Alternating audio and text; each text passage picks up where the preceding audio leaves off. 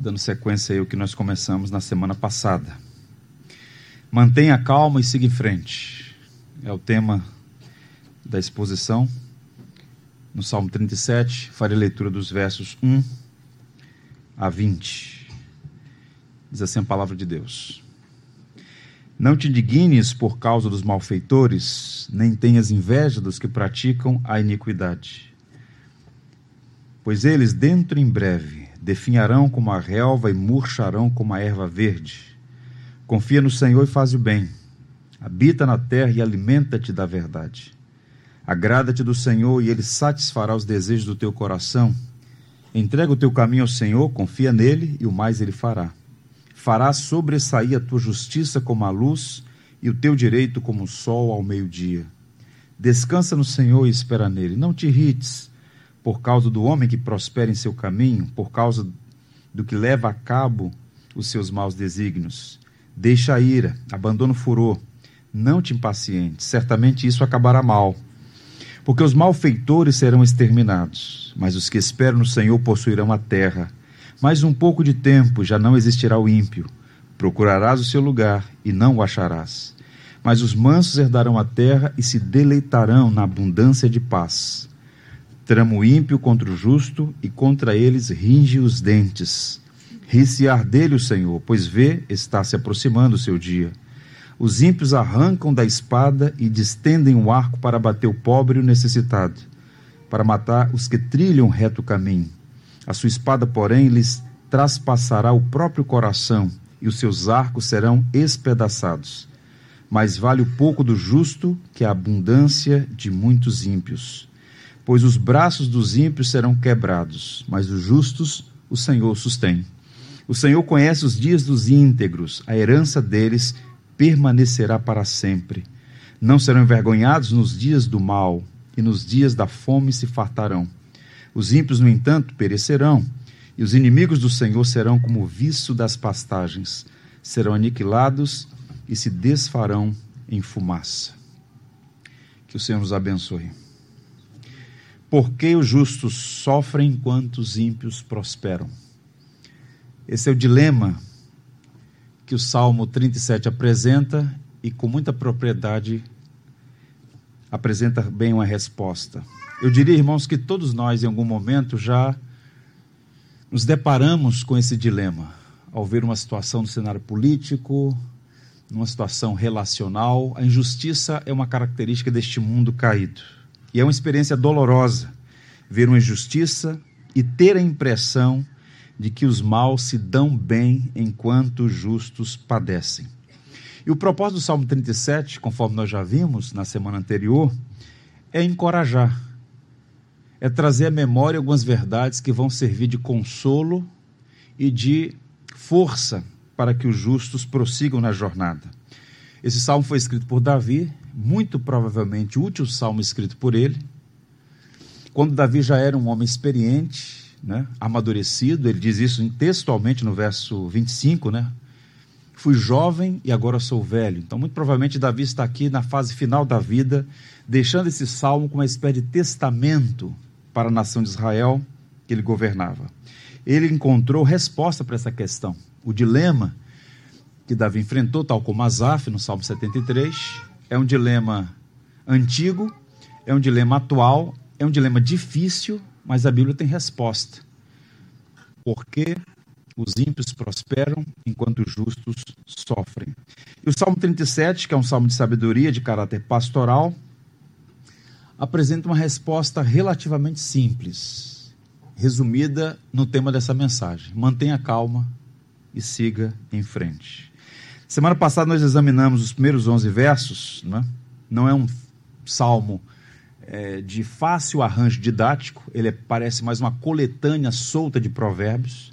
Aqui foi uma tentativa de fazer um ajuste didático, mas nos primeiros 11 versos nós examinamos que Davi basicamente propõe duas coisas olhar para o alto e olhar adiante. Quando nós olhamos para o alto, nós ouvimos da parte de Deus a seguinte palavra: Não fique irritado, não te impacientes, não permita que essa indignação se transforme em ira pecaminosa. Davi está orientando o povo de Deus sobre os perigos de uma reação errada em relação à injustiça. Todos nós devemos reagir, mas nem sempre reagimos adequadamente.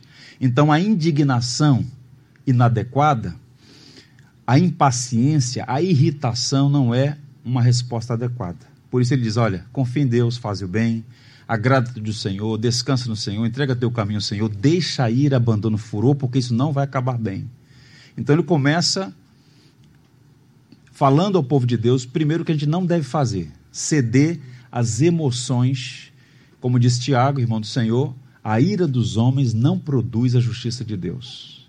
Ao mesmo tempo, a gente deve buscar, repito, confiar no Senhor, deleitar-se no Senhor, descansar nele e nos ah, esperar no Senhor. Pois bem, dito isto, ele vai dizer, a partir do verso 9, que nós devemos ter uma visão de longo prazo. Porque a injustiça é real. Né? A gente vive, repito, num mundo marcado por injustiças. Mas a injustiça, ela é temporária. Pedro vai dizer que nós aguardamos novos céus e nova terra onde habitam a justiça. Vai acontecer o dia, a hora e o momento em que a justiça e o direito serão claras como a luz do sol. Pois bem, ele vai dizer no verso 10: Mais um pouco de tempo já não existirá o ímpio, procurarás o seu lugar e não o acharás. Em outras palavras, os ímpios estão se dando bem. Mas esse se dar bem, esse, essa vantagem é temporária, tem hora para acabar. O dia do acerto de contas está perto. A partir do verso 12, Davi vai dar um passo à frente. Ele vai falar sobre a necessidade de ter uma visão de longo prazo, o que nem sempre é fácil, porque nós somos filhos do tempo e essa geração é marcada pelo imediatismo. Nós queremos soluções rápidas e imediatas. Se você mantiver a sua Bíblia aberta e acompanhar a leitura a partir do verso 12, a gente vai perceber claramente isso. Davi ampliando nosso entendimento sobre o fim do ímpio, o fim dessa injustiça, ai, vai acontecer. Manter a calma e seguir em frente exige uma confiança no Senhor. Por sua vez, essa confiança é fortalecida quando colocamos o quadro em perspectiva. Somos exortados a confiar nele, descansar nele, mas percebo, muitas vezes as circunstâncias conspiram contra. Você tem uma orientação, descansa em Deus, confia em Deus, espera nele. Mas não é fácil manter essa resoluta confiança ao ver a injustiça triunfando, aparentemente triunfando. E um agravante é essa visão imediatista. Falta-nos uma visão de longo prazo. Vejam, irmãos, pensando na visão, é uma benção, não é? A capacidade de ver, de enxergar, é uma benção.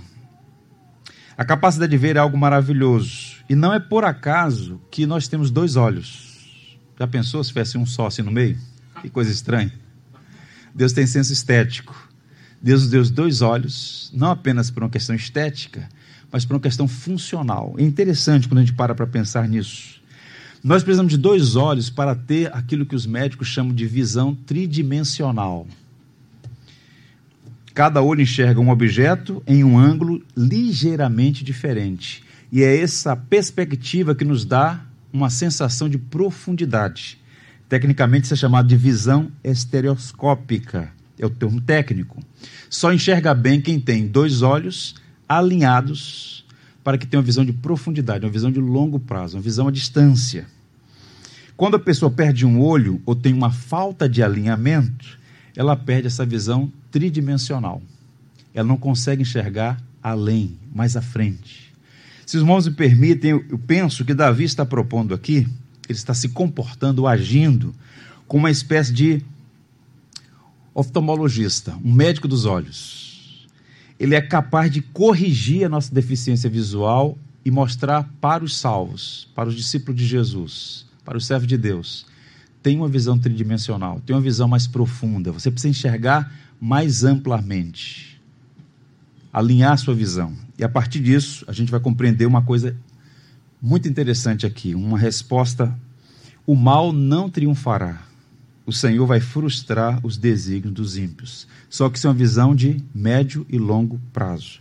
Eu queria, a partir do verso 12, estabelecer aqui algumas proposições e aplicações para a nossa fé. para o nosso crescimento espiritual. Vejam, a primeira coisa que eu quero destacar aqui é que os ímpios tramam contra os justos, mas o Senhor dá risada deles. Observe o verso 12: trama o ímpio contra o justo e contra ele ringe os dentes. Então, Davi está fazendo uma constatação que você e eu também pode subscrever. O mundo é marcado por homens maus e perversos que tramam contra os justos. E nós somos, em alguma medida, vulneráveis a esses ataques. Os perversos tramam contra os justos, e ele vai usar uma linguagem aqui, linguagem do campo. Eles tramam como animais ferozes em busca de uma presa. São como caçadores espreitando uma presa. Eles têm esquema, têm ciladas, têm estratégias contra as pessoas de fé e integridade. Davi, portanto, faz aqui uma referência ao ódio dos ímpios contra o povo da aliança.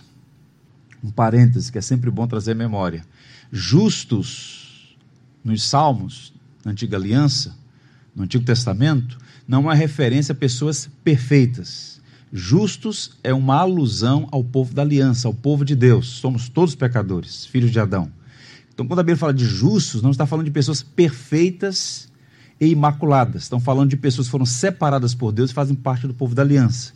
O ímpio, aqueles que vivem como se Deus existisse e fazem tudo o que está ao seu alcance para atrapalhar, para perturbar, para prejudicar os justos, o povo de Deus.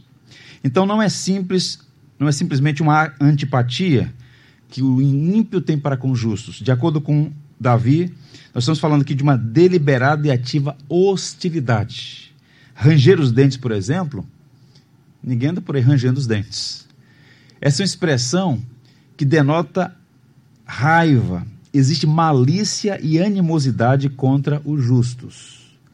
Isso é sempre assim, o tempo inteiro? Sempre ao máximo? Não. Você lê, por exemplo, no livro de Atos, capítulo 2, ontem mesmo eu fiz a leitura do capítulo 2 de Atos, e a gente encontra ali que a igreja crescia em número e desfrutava da simpatia do povo.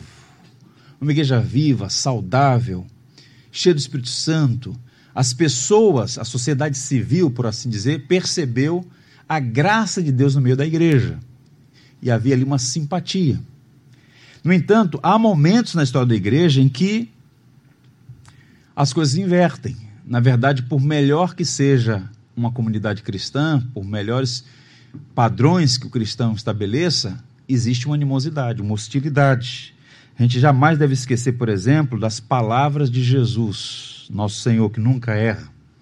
Se o mundo vos odeia, sabei que primeiro do que a vós outros me odiou a mim. Se vós fosseis do mundo, o mundo amaria o que era seu. Como todavia não sois do mundo, pelo contrário, dele vos escolhi, por isso o mundo vos odeia. Então, Jesus fala com muita clareza que existe sim um antagonismo, uma hostilidade, uma indisposição inerente ao sistema que a Bíblia chama de mundo em relação ao povo da aliança, a igreja. Isso não impede de, em algum momento, uma comunidade cristã desfrutar do apreço de um bairro, de uma cidade. Há muitos exemplos na história, mas o padrão geral é indisposição, porque as naturezas são distintas e antagônicas. Vejam, por exemplo, os irmãos, para dar uma ilustração em relação a isso.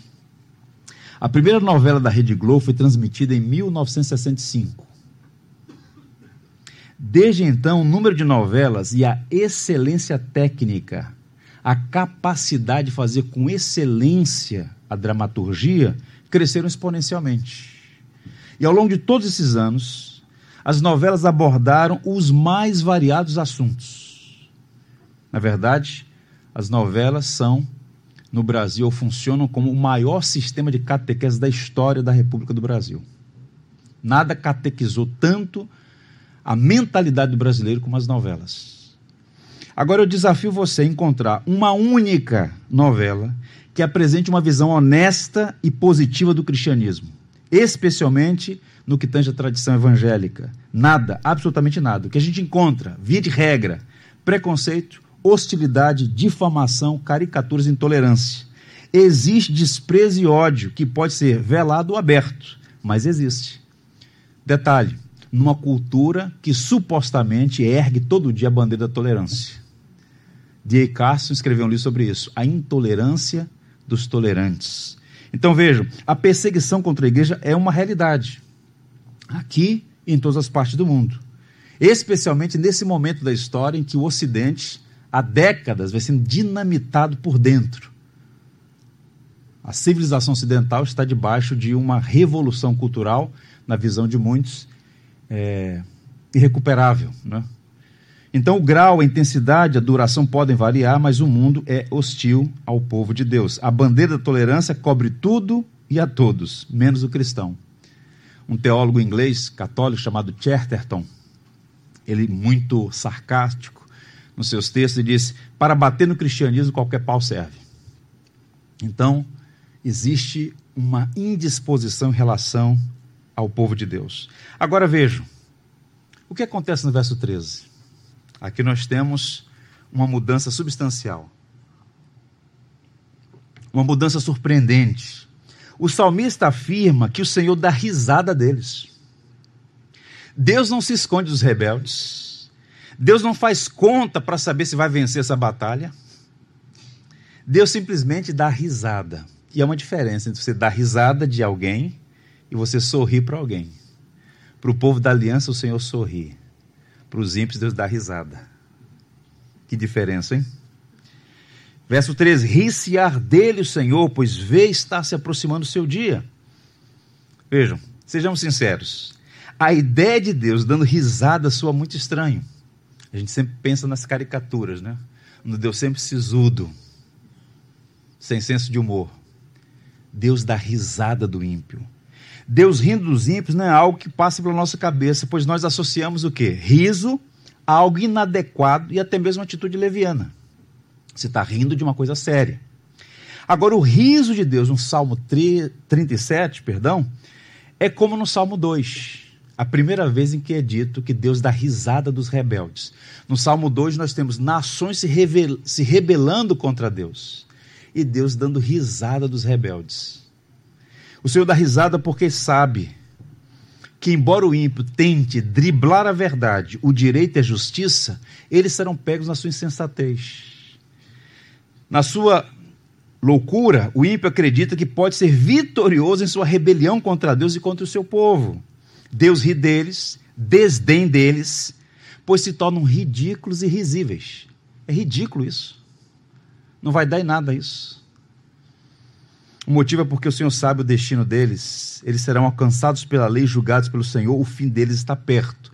Então, em linhas gerais, esse texto está falando sobre o Deus que ri da arrogância dos perversos, pois sabe que eles não ficarão impunes. Por isso é que nós precisamos ter uma visão de longo prazo.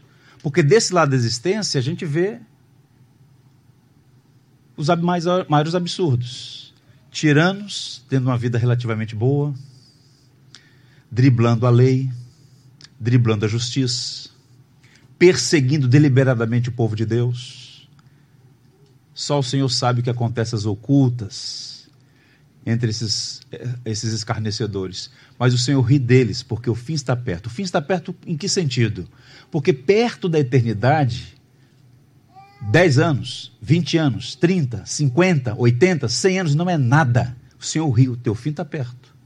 O que o homem planta, ele vai colher. Então, se Deus é digno de nossa confiança, deveríamos aquietar o coração ou não? Sim. Porque por vezes a providência, misteriosa providência, pune o ímpio, dando a ele folga para trabalhar. Uma das expressões mais terríveis da Bíblia está em Romanos, por três vezes aparece lá. E o Senhor os entregou.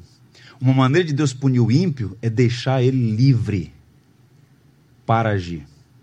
O Senhor é sábio e sabe o momento de intervir, de parar, soltar as rédeas. O Senhor é quem governa a história. Há uma peça muito interessante chamada O Procurador da Judéia, de um satirista francês chamado Anatole France. Um livro bem interessante.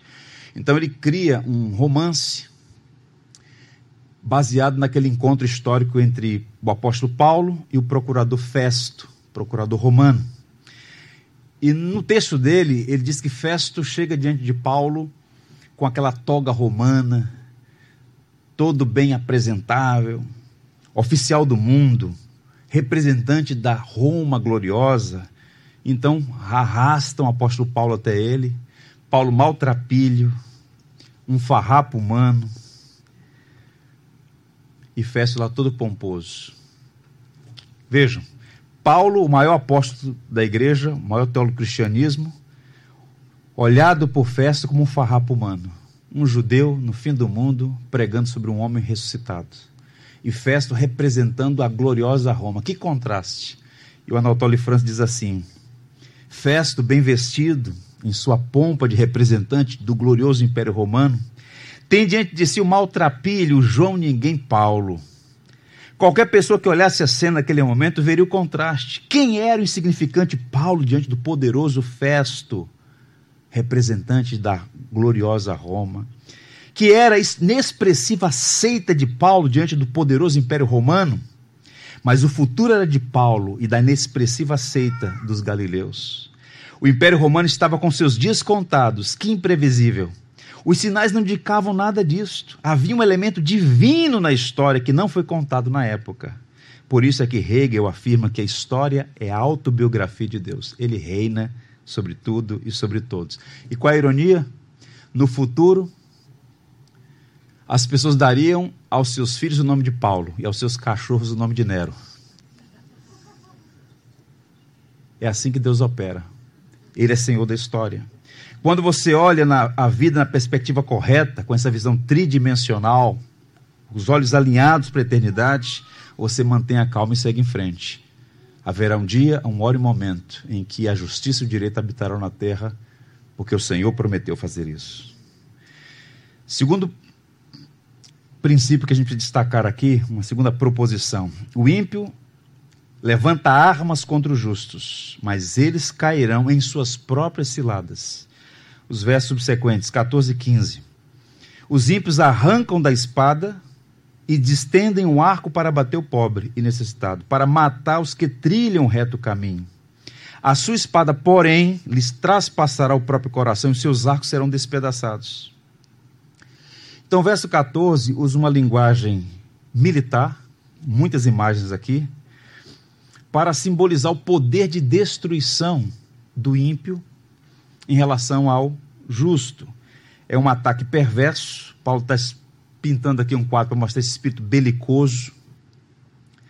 E o desejo deles é abater o pobre necessitado. Duas expressões também usadas como sinônimas para o justo, pobre, necessitado, da perspectiva dos homens. E o objetivo, observe aí no verso 14, matar os que trilham o reto caminho. Que coisa estranha. Matar quem está no caminho certo. É o que tem acontecido todo dia. Nunca, em nenhum outro momento da história do cristianismo, a igreja foi tão perseguida quanto nesse exato momento. Estão matando os que trilham o reto caminho. Esse é o desejo do ímpio. Para o perverso, não há lugar para o justo neste mundo. Agora, o verso 15, e é o foco aqui, nós temos uma virada de mesa. A sua espada, porém, esse porém aqui mostra uma mudança. A sua espada, porém, lhes traspassará o próprio coração e os seus arcos serão espedaçados. E qual é o princípio geral aqui? O mal é autodestrutivo. Existe a semente da morte no próprio mal. Os ataques dos ímpios se voltarão contra eles mesmos. Em algum momento, cedo ou tarde, os ímpios serão punidos pelos seus próprios pecados. O salmista está dizendo que eles vão cair nas armadilhas que eles mesmos prepararam. Morrerão por suas próprias armas. Em outras palavras, o pecado pune o pecador. É uma lei. Muito provavelmente você tem aqui uma alusão ao Salmo 35, venham sobre o inimigo a destruição, quando ele menos pensar, e prendam nos laços que tramou ocultamente, caia neles para sua própria ruína. Ou seja, o mal se volta contra o malfeitor, o pecado pune o pecador. Eu estava pensando sobre isso, sobre esse princípio da justiça retributiva, que é uma teologia densa do Antigo Testamento. Lembrei de uma história relacionada à Romênia. e especialmente a história de um pastor batista chamado Joseph Tisson. A Romênia é um país no leste europeu que caiu nas mãos dos comunistas em 1948. e foi transformado numa ditadura por décadas. A partir da década de 60, ficou nas mãos do, do Nicolau Tchotchenko. E foram décadas de cerceamento de liberdades, privação de direitos. E o país enfrentou duas grandes crises econômicas, se tornou um dos países mais pobres da Europa. Ainda hoje é um país muito pobre comparado à Europa Ocidental. E é muito comum nessas, nesses regimes totalitários uma perseguição implacável contra a igreja. E foi assim ali. Vários pastores foram presos, exilados e assassinados. Tem vários bons livros sobre isso. O Richard Rembrandt é um dos mais conhecidos, torturado por amor a Cristo, 14 anos numa prisão. E o Joseph Tisson, não tão conhecido, mas ele fez um trabalho extraordinário também. E ele tentaram cerceá-lo, no seu ministério, ele não trabalhava na capital, Bucareste, mas no interior, e ele se manteve firme, anos pregando o evangelho, fazendo um trabalho extraordinário. Ele foi preso, depois de um longo período de prisão, conseguiu sua liberdade e foi exilado nos Estados Unidos, onde escreveu um livro fantástico, que Deus nos dê a graça de publicar em português. Sofrimento, martírio e recompensas no céu. Ele fala sobre esse alinhamento dos olhos, este olhar para a eternidade tantos cristãos na Romênia, presos, torturados, confiscados bens, homens que viram suas famílias sendo dizimadas na sua própria frente, injustiça. Onde está Deus? Por que prosperam os ímpios e os justos sofrem? Mas ele falou do alinhamento dos olhos, a visão tridimensional, olhar para frente, para a eternidade. No verão de 77, a polícia secreta foi à sua casa e o ameaçou de morte. No seu livro ele diz assim: quando o policial ameaçou matar-me, eu sorri para ele e disse assim: Senhor, você não entende que quando me mata, você está me levando para a glória? Você não pode me ameaçar com glória. Quanto mais sofrimento, mais problemas, maior será a glória. Senhor, sua arma é matar, a minha arma é morrer. O máximo que a morte pode fazer é me colocar nos braços do meu Senhor. Se manteve firme, um homem notável. Ele ficou preso, como disse seus irmãos, alguns anos, depois foi exilado e exerceu um ministério notável nos Estados Unidos. Agora veja qual é a ironia: nem sempre isso acontece, nem sempre. Nós temos aqui não um princípio absoluto, mas um princípio geral. Às vezes, os perversos triunfam até o último dia da sua vida. E o juiz só vai vir do outro lado da existência, depois dos portões da eternidade. Mas muitas vezes o Senhor faz juízo aqui e agora. E a ironia é que o ditador Nicolau Ceausescu foi morto nas mãos da população. Houve várias tentativas de derrubar aquele tirano, e ele então convoca uma, um movimento, né, as ruas, para mostrar sua popularidade, e as pessoas foram para a rua, mas foram para derrubá-lo. E aconteceu isso no dia 21 de dezembro de 1989. Ele correu para o prédio, para a sede do Partido Comunista em Bucareste, a população ficou na porta e exigiu a sua rendição e ele foi assassinado pela população dia 25 de dezembro de 1989. Que ironia! No dia em que é celebrado o nascimento de Jesus, o Herodes moderno morreu. E a igreja viu aquele tirano pagar nesta vida pelos crimes que ele cometeu, cometeu contra o Estado e contra a igreja de Jesus naquele país. O que eu estou a dizer é o seguinte: um império pode crescer e durar um longo tempo por sua força brutal, mas se é corrupto, a corrupção o enfraquecerá de dentro para fora e vai cair. A história do mundo é o juízo do mundo. Aconteceu na Babilônia, quando os medopersas destruíram a grande Babilônia, cumprindo a profecia de Isaías. Aconteceu com os gregos, aconteceu com os romanos. Em reinos levantam e são abatidos pelos desígnios da providência. Então, trazê-los para o campo particular, Pessoas podem trair, enganar, oprimir, intimidar os outros por um tempo, mas o caráter delas será exposto. E o mal que elas intentaram voltar-se-á contra elas mesmas. Repito, a queda da Babilônia é um exemplo. Leia o livro de Esther. Quer outro exemplo? O livro de Esther. O livro de Esther é sobre a providência de Deus preservando um povo, o povo judeu, de onde vem a salvação e havia um intento para matar todos os judeus. E um homem perverso chamado Amã preparou uma forca para Mordecai. A mão invisível mudou o jogo e ele foi enforcado na própria forca que preparou. O pecado pune o pecador. O mal pune o malfeitor. Então, esse é um princípio geral aqui. O malfeitor se tornando vítima de suas próprias ações. E esse é um princípio comum de justiça no livro dos Salmos. Então, eu queria dar uma palavra aqui aos irmãos.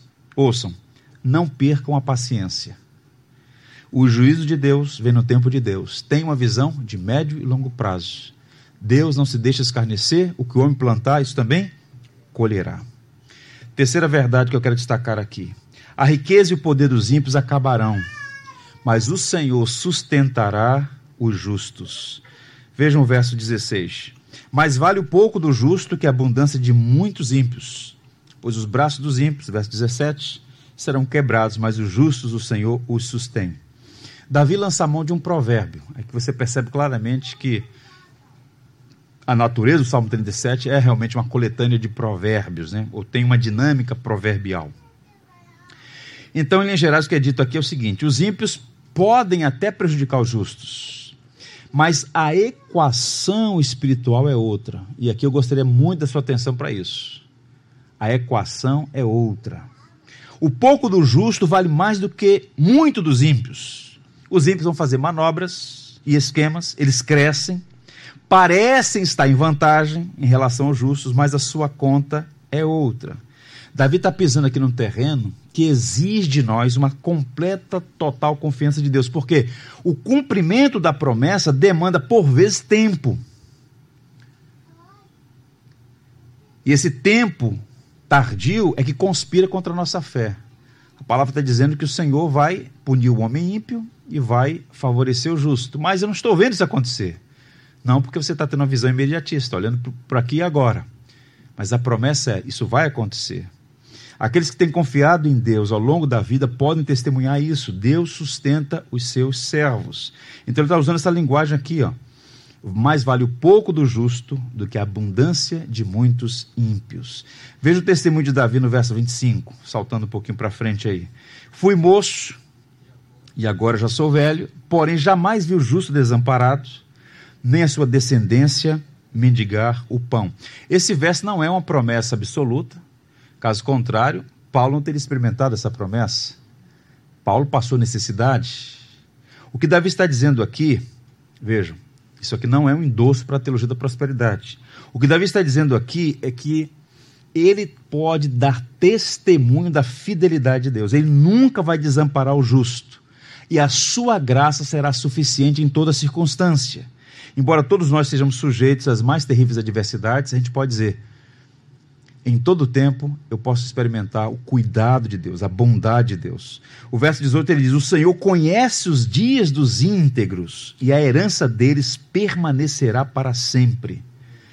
Tal como o Salmo 34, que nós já expusemos aqui, Davi está dizendo que as necessidades do justo serão supridas.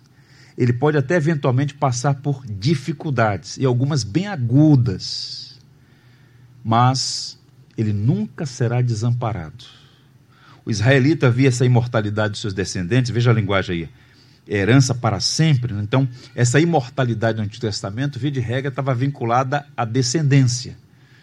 Mas é muito provável que nós tenhamos aqui uma forma embrionária do conceito de eternidade no Antigo Testamento. Derek Kidner, por exemplo, trabalha nessa perspectiva. Nós temos aqui uma espécie de alguns pontos no Antigo Testamento lançando luz sobre aquilo que está mais claro no Novo Testamento, a eternidade. Então os perversos desaparecerão como a beleza do campo depois de uma queimada, apenas fumaça e desolação. Qual é a aplicação para nós aqui, gente? Em relação a isso, o muito, o pouco do justo é melhor do que o muito dos ímpios. Olhe para a riqueza na perspectiva correta. Esse é um assunto que a gente precisa refletir com mais propriedade, dedicar mais tempo. Esse é um assunto realmente que exige de nós uma leitura bíblica mais aprofundada, olhar para a riqueza na perspectiva correta. Há muitos anos atrás, sabe aqueles textos quando você está lendo a Bíblia, de repente um texto salta diante dos seus olhos, você nunca li isso na vida?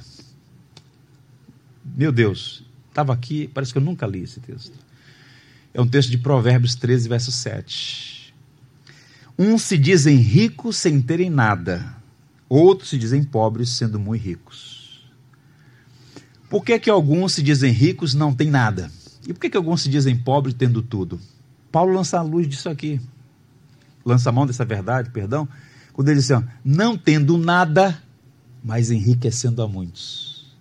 Porque quando você tem uma visão da riqueza na perspectiva mundana, temporal, aí você, na verdade, é o mais pobre e miserável dos homens. Deus não é contra a riqueza. Abraão, o pai da fé, era um homem muito rico. Jó era um homem muito rico. Nós temos vários personagens do Antigo Testamento que eram homens ricos.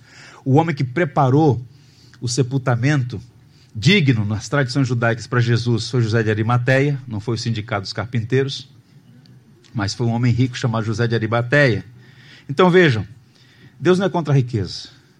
O problema é quando nós olhamos para a realidade a partir de uma visão obtusa. Uns se dizem ricos sem terem nada, outros se dizem pobres sendo muito ricos. Ter muito ou pouco não é questão. É Deus quem dá. Isso não exime a responsabilidade do indivíduo, mas riquezas e glórias vêm de ti, diz o texto bíblico. E Deus dá a justos e a injustos. Agora, como é que você avalia se está no caminho certo? Vou lançar a mão de um espanhol, Miguel de Cervantes. A riqueza não se mede pelos bens que se possui, mas pelo bem que se faz. Por vezes, a melhor coisa que Deus pode dar a uma pessoa é a pobreza. Porque a pobreza vai mantê-la com os pés no chão e com o coração no alto. Se as tuas riquezas aumentarem, não ponham nelas o teu coração, diz a Bíblia. Então a questão toda aqui, na perspectiva de Davi, era um homem rico. Era um rei no palácio escrevendo esse salmo. A questão não é ter muito ou ter pouco. O ponto é onde está o coração. Por vezes, desse lado da existência, o ímpio, o profano, o zombador vai viver uma vida nababesca. E o pobre passando por dificuldade, o crente passando por dificuldade. Mas o tesouro maior, traça não pode corromper, nem ladrão espreitar e roubar. É de outra natureza. Então, quer tenha muito ou tenha pouco, seu coração tem que estar no Senhor. E não se comparar com o ímpio. Esse é o grande problema. Por isso que ele vai dizer já no início do salmo: não tenhas inveja dos que se prosperam. E muitas vezes o crente é pego tendo inveja. Ele vai no shopping, olha aquela realidade e diz: caramba, está lá o ímpio vivendo, tendo tudo o que quer. Eu sou piedoso, servo de Deus, estou limitado por circunstâncias. Essa inveja, ela é a tristeza pelo bem do outro e essa distorção de tentar satisfazer o coração com coisas quando você tem a fonte de tudo bem. Paulo disse claramente na carta aos Filipenses: Eu já aprendi, eu aprendi o segredo do contentamento. Eu aprendi a receber um aplauso e a também ser humilhado. Eu aprendi a ter abundância, já senti numa mesa próspera, mas passar necessidade. Mas em todas essas coisas sou mais do que vencedor, por meio daquele que me fortalece. Então, o evangelho é que vai fazer diferença. Não são os dígitos necessariamente, mas o Evangelho trazendo contentamento. Isso é o nosso tesouro. Quarta proposição. Os justos sobreviverão nos dias de privação, mas os ímpios perecerão. Os dois últimos versos que pretendo apresentar aos irmãos aqui, versos 19 e 20, dizem assim: Não serão envergonhados nos dias do mal, e nos dias da fome se fartarão. Os ímpios, no entanto, perecerão e os inimigos do Senhor serão como o viço das pastagens, serão aniquilados e desfarão em fumaça. Aqui Davi introduz o que ele vai tratar no restante do salmo, que é o contraste entre o justo e o ímpio. A partir do verso 21 você vai observar aí, é o tempo inteiro as adversativas. Porém, mais, contudo, todavia, ele comparando o justo e o ímpio. Então, os justos não serão envergonhados no dia do mal e nos dias de fome se fartarão. Esse verso é um verso escatológico, pois está apontando aqui para o evento final. Desse lado da existência, os justos padecem sim. Estão em desvantagem aparente? Sim. Mas o que importa é o final da conta. Não terão vergonha nem fome, porque dignidade e honra serão os emblemas do povo de Deus. Os ímpios, no entanto, ele vai dizer: perecerão e os inimigos do Senhor serão como o visto das passagens, serão aniquilados e se desfarão em fumaça. Um exercício bom que a gente faz para ler o Antigo Testamento é ler o Novo Testamento e tentar olhar para o Novo Testamento como uma espécie de ilustração do Antigo. Né? Agostinho falou muito sobre isso. O Antigo Testamento está exposto no Novo e o Novo oculto no Antigo. Então, assim, a Bíblia se complementa, é um livro sem igual. E é uma parábola contada por Jesus, que só aparece no Evangelho segundo Lucas, que ela é didática, porque vai mostrar para a gente essa conta dos dois lados da existência, nos dois mundos. Palavra de Jesus. Nós conhecemos como o rico e o mendigo. Lucas 16, eu quero ler a parábola inteira para vocês, para nossa edificação. Ora, havia certo homem rico que se vestia de púrpura e de linho finíssimo, e que todos os dias se regalava esplendidamente. Portanto, era alguém que estava na capa das revistas, final de semana pegava o barco dele, não é? Vivia uma vida assim de ostentação no Instagram. Do outro lado havia certo mendigo chamado Lázaro, coberto de chagas, que jazia à porta daquele e desejava alimentar-se das migalhas que caíam na mesa do rico, e até os cães vinham lamber-lhe as úlceras. Veja o que Jesus está apresentando aqui dois mundos diametralmente opostos. Um homem vivendo nababescamente e o outro pobre, doente, com os cães lambendo a pele. Repugnante. É o quadro que Jesus apresenta. Aconteceu morrer o mendigo e ser levado pelos anjos para o seio de Abraão. Morreu também um rico e foi sepultado, ou seja, a morte chega para todo mundo. Vai chegar.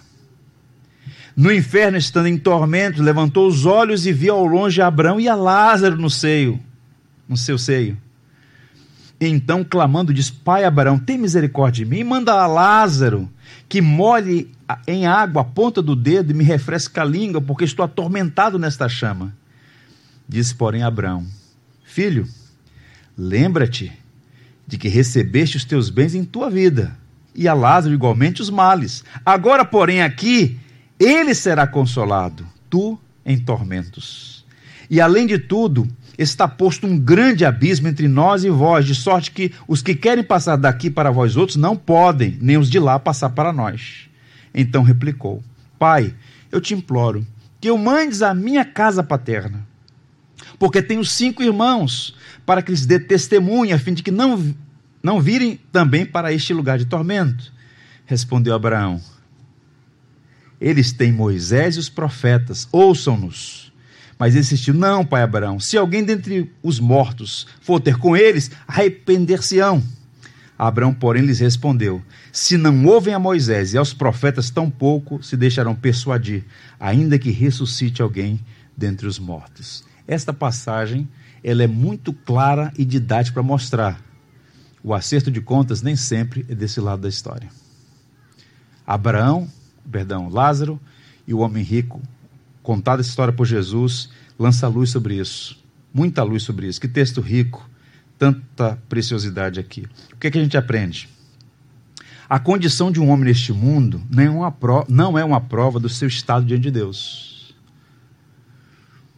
Vou repetir: a condição de um homem neste mundo não é uma prova de seu estado diante de Deus. Quem olhava o quadro Qualquer pessoa que olhasse aquele cenário, um homem rico, próspero, vivendo esplendidamente, abençoado. O outro, à porta, doente, e os cães em volta lambendo o corpo. Um miserável, um amaldiçoado. Só que quando cruzaram os portões da eternidade, duas realidades distintas. Um em tormento, um em glória. O que Jesus está ensinando, irmãos, é que a gente não deve se precipitar porque o juízo de Deus vem no tempo de Deus. Todas as injustiças serão corrigidas quando passarmos pelos portões da eternidade. E a única esperança para o homem é o Evangelho. Não é o seu nome, nem o seu sobrenome, não são seus currículos, não são as oportunidades que a providência lhe deu, não são a sua graduação, graduação, as suas habilidades. A única esperança é Jesus Cristo. E se em vida ele te favorecer em alguma circunstância que você nunca perca de vista, que é um propósito maior, e que não há carro de mudança no cemitério. Como Jó disse, nós vamos partir daqui com apenas uma coisa. Eu espero que seja, esteja presente: a justiça de Cristo sobre nós. Portanto, o mundo das celebridades, do glamour e da riqueza são como a erva do campo. Beleza desaparece, popularidade diminui, riqueza acaba, influência passa de uma mão para outra. Mas aqueles que fazem a vontade de Deus suportam as provações na vida de olho na eternidade. Quer um exemplo maior disso? Caminhando para o final, nossa referência suprema é Cristo. Leia Filipenses, o hino cristológico, os dois estados, estado de humilhação e estado de glória. O rei da glória deixa não, não se apega às prerrogativas divinas, vem este mundo, se torna humano como nós, se humilha até a morte, morte de cruz, mas Deus o exalta. É um, uma história extraordinária. Agora veja o que o autor de Hebreus vai dizer. Olhando firmemente para o autor e consumador da fé, Jesus, o qual, em troca da alegria que lhe estava proposta, suportou a cruz, não fazendo caso da vergonha, está sentado à destra do trono de Deus. Em outras palavras, Jesus suportou as humilhações, a cruz. Ele foi objeto de zombarias porque ele trocou isso pela alegria que lhe estava proposta. Ou seja, o sofrimento pelos quais ele passou era um caminho para uma glória maior. Então, o crente tem que ter essa perspectiva da eternidade. Não importa a dificuldade pela qual você passe o peso de glória é muito maior, diz Paulo aos Coríntios. O problema todo é corrigir a nossa visão míope, é recuperar a nossa visão tridimensional, olhar a médio e longo prazo, olhar para a eternidade. E isso vai nos ajudar a manter a calma e seguir em frente. Eu encerro contando a vocês uma história. A história de um agricultor irreverente, vamos chamar assim. Havia dois camponeses, um crente e um ímpio. Eles eram vizinhos e ambos bons agricultores, trabalhavam no cultivo da terra. O ímpio era zombador. Sempre que tinha oportunidade, ele fazia algum juízo em relação à fé e à piedade do seu vizinho. Na época da colheita, a produção do ímpio dez vezes maior do que a do seu vizinho crente. Por algum motivo, a colheita do irmão, do crente, ficou prejudicada, uma praga assolou a lavoura. Então o ímpio passou e disse: Pelo visto, teu Deus não te ajudou. Como eu não preciso dele, eu tive uma grande colheita. Que resposta você dá para um zombador? E a resposta foi: Deus nem sempre acerta as contas no outono. Eu estava dizendo é que você está olhando o quadro a partir de uma colheita Deus nem sempre acerta as contas no outono. Em outras palavras, se você mantiver os seus olhos apenas desse lado da vida, você vai ser consumido pela indignação, pela raiva, pela impaciência e pela ira. Mas se você mantiver a calma e olhar para frente, você saberá e terá experimentar a paz, que o Senhor fará justiça. Abra sua Bíblia no livro de Malaquias, capítulo 3, a partir do verso 13. Quero que você acompanhe a leitura desse texto.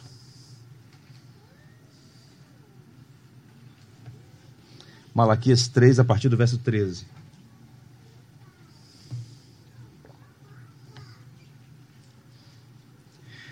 As vossas palavras foram duras para mim, diz o Senhor. Mas vós dizeis: Que temos falado contra ti, Senhor? Vós dizeis: Inútil é servir a Deus que nos proveitou termos cuidado em guardar os nossos preceitos e andar de luto diante do Senhor dos Exércitos? Ora, pois, nós reputamos por felizes os soberbos. Também os que cometem impiedade prosperam, sim, eles tentam ao Senhor e escapam. Então, os que temiam o Senhor falavam uns aos outros. O Senhor atentava e ouvia. Havia um memorial escrito diante dele para os que temem ao Senhor e para os que lembram do seu nome. Eles serão para mim particular tesouro naquele dia que preparei, diz o Senhor dos Exércitos. Poupa-lo-eis como um homem poupa seu filho que o serve. Então vereis outra vez a diferença entre o justo e o perverso, entre o que serve a Deus e o que não serve. Que o Senhor guarde isso no nosso coração. Mantenha calma e siga em frente. Vale a pena servir ao Senhor. Amém, gente? Vamos orar. Curve a fronte, vamos todos falar com Deus. Pai, nós te louvamos por Sua palavra viva, eficaz, atual, poderosa para vir ao nosso encontro e corrigir as nossas deficiências e também fortalecer a nossa fé. Vivemos num mundo marcado por muitas injustiças e por vezes nos encontramos num dilema, com muitas perguntas para as quais nem sempre encontramos resposta. Mas esse salmo e outras partes da tua palavra, Senhor, são para nós uma boa referência que aquieta o nosso coração e nos ajuda a entender os teus propósitos. Fortalece a fé da igreja, Senhor. Não permita que ninguém aqui seja encontrado perdendo a paciência, indignado, tomado por sentimentos de raiva e ódio, mas que o Senhor tranquilize e dê paz ao coração. Que a tua graça nos habilite a viver neste mundo mal, olhando para a eternidade. Senhor, permita que essas dificuldades pelas quais passamos e que estamos todos sujeitos sirvam para moldar o nosso coração e nos tornar mais parecidos com Jesus. Corrija as deficiências da nossa visão. Ajuda-nos a manter os olhos na eternidade e a viver de modo digno do Evangelho, cumprindo a missão enquanto é dia, porque a noite vem quando ninguém mais poderá trabalhar. Ajuda, Senhor, este mundo. Tem misericórdia e permita que a igreja cumpra a sua missão para que mais pessoas tenham seus corações transformados pelo poder do Evangelho. Obrigado, Senhor, por tua palavra que jamais volta vazia e que nesta manhã o Senhor cumpra os seus propósitos em nossa vida. Por Jesus, nossa esperança na vida e na morte. Amém. Vamos ficar em pé, vamos cantar um hino final. Tudo que tens feito, por tudo que vais fazer por tuas promessas e tudo que és. Eu quero te agradecer com todo o meu ser. Te agradeço, meu Senhor. Te agradeço,